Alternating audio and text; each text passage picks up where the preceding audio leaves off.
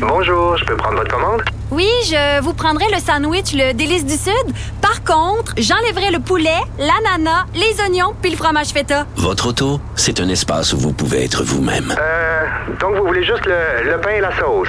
Oui, monsieur. Elle mérite d'être bien protégée. Et vous méritez d'être bien accompagné. Trouvez la protection la mieux adaptée à votre auto avec Desjardins Assurance et obtenez une soumission en quelques clics sur desjardins.com. Protégez vos dépôts, c'est notre but. La SADC protège vos dépôts dans les institutions fédérales, comme les banques.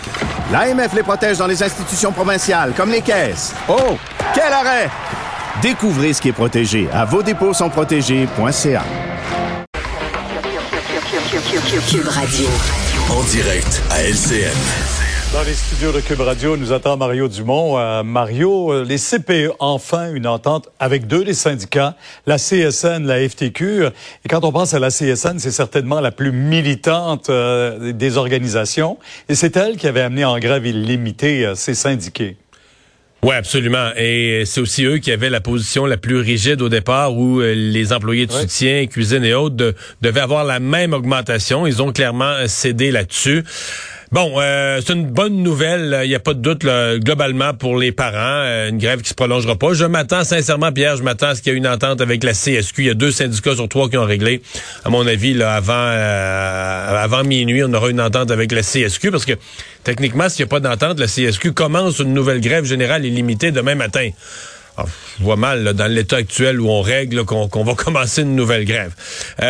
Remarque cependant sur la décision de la CSN, parce que souvent, lorsqu'ils entendent comme ça, c'est normal, on consulte les membres, ce sont les membres qui doivent voter, mais lorsque l'exécutif syndical, lorsque les négociateurs arrivent à une entente, on, interrompt la grève.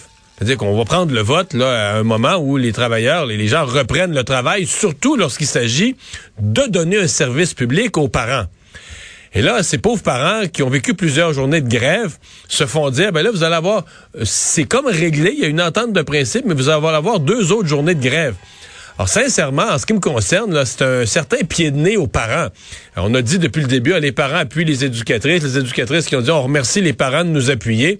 Mais les parents qui les auraient appuyés tout le long, se font dire au dernier moment, ben, on a une entente, mais ah ouais, deux jours de grève de plus, là, juste pour être bien certain. Euh, je sais pas jusqu'à quel point ça va être apprécié. Ils vont la recommander ou pas, cette entente? Bon, ça, c'est une autre question. Peut-être qu'on on continue la grève parce qu'on pense que le risque est tellement grand que le vote passe pas. On pense que le risque est tellement fort que l'entente soit rejetée par les membres qu'on se dit, mais de toute façon, on est mieux de pas interrompre la grève. Là, préparons-nous à ce qu'elle va continuer à compter de lundi. C'est peut-être ça aussi, je l'ignore. Eh, mon Dieu.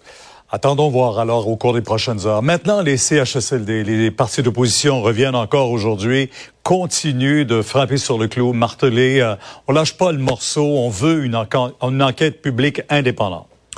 Oui, et euh, bah, je pense qu'à ce point-ci, le, le, le, véritable but des partis d'opposition, c'est de marteler. Les partis d'opposition ont bien vu que les gens sont satisfaits de la gestion de la pandémie et on veut marteler l'idée qu'il y a eu un problème euh, important dont le gouvernement porte une responsabilité avec la gestion euh, de la crise dans les CHSLD. Donc, je pense pas qu'on le gouvernement ne déclenchera pas une, enquête publique indépendante? Il y a déjà trois enquêtes en cours. Il y a celle du coroner qui se continue, euh, où on invite des témoins puis on réinvite les gens une deuxième fois au besoin. Donc on fouille cette question-là. Je pense pas que le gouvernement va aller euh, va aller à une autre enquête là-dessus. Ceci dit, euh, l'opposition aura réussi. Je pense quand ils vont faire leur bilan de session à la fin de cette semaine, l'opposition va dire on a soulevé des questions, on a marqué des, on a marqué le coup. Remarque ce matin, je suis pas certain que Mme Anglade, quand elle utilise le mot abattoir. Je comprends qu'elle veut en mettre plus, elle veut grossir l'affaire, elle veut pousser le gouvernement. Euh, pas sûr que ça passe si bien que ça dans le public, que c'est un choix de terme qui est approprié. Tout le monde reconnaît la gravité de ce qui s'est passé, l'infinie tristesse, de, l'horreur qu'il y a eu dans les CHSLD. Euh, je suis pas certain qu'il faille recourir à ce vocabulaire-là à ce moment-ci. là Ottawa qui annonce à son tour maintenant le boycottage diplomatique des Jeux olympiques de Pékin. Euh, les oppositions qui trouvent que le gouvernement a tardé à annoncer euh, justement qu'il qu emboîtait le pas aux États-Unis, hmm. à l'Australie, à, l'Union, à la, voyons, le Royaume-Uni. Ouais. Ben, euh, d'abord, je pense que c'est la bonne décision. Je pense que c'est ce qu'il fallait faire. Euh, on comprend qu'il y a une dimension politique au jeu.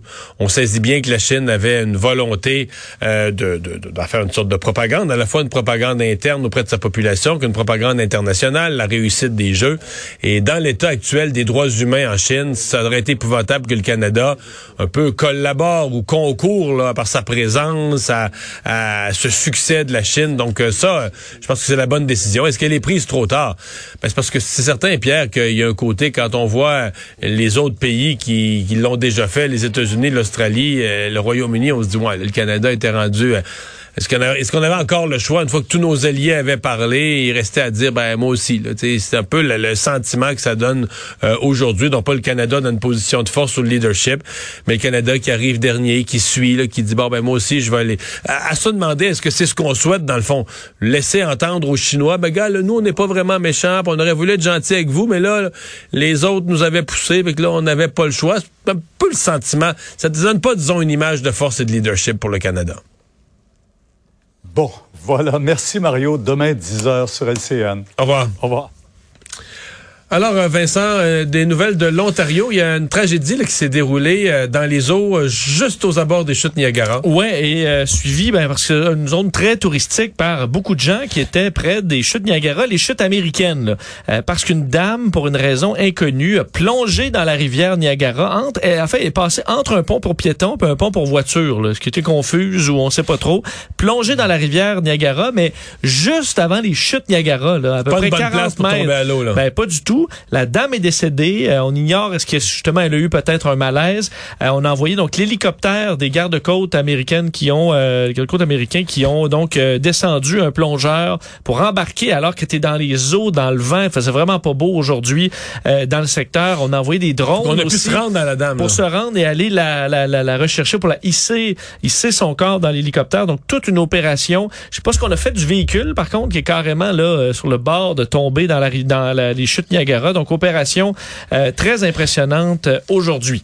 L'autre nouvelle est plus légère sur l'Ontario. Euh, oui, parce que là, la, à la LC, euh, bon, à LCBO, là, euh, près de la frontière, il y a des, dans la ville d'Ottawa. il y a beaucoup de plaques, je me souviens, euh, de plus en plus. Nos collègues de TVA sont rendus euh, sur place, entre autres, bon, en Ontario, la Hawkesbury, pour se rendre compte qu'il y a énormément de Québécois qui sont prêts, Mario, à faire des heures de route, là, deux heures de route pour se rendre euh, à la LCBO, faire le plein de produits. Souvent, dépenser jusqu'à 1000 dollars pour faire des réserves pour les prochaines semaines et pour le temps des fêtes en raison de ce conflit qui perdure avec les employés d'entrepôt.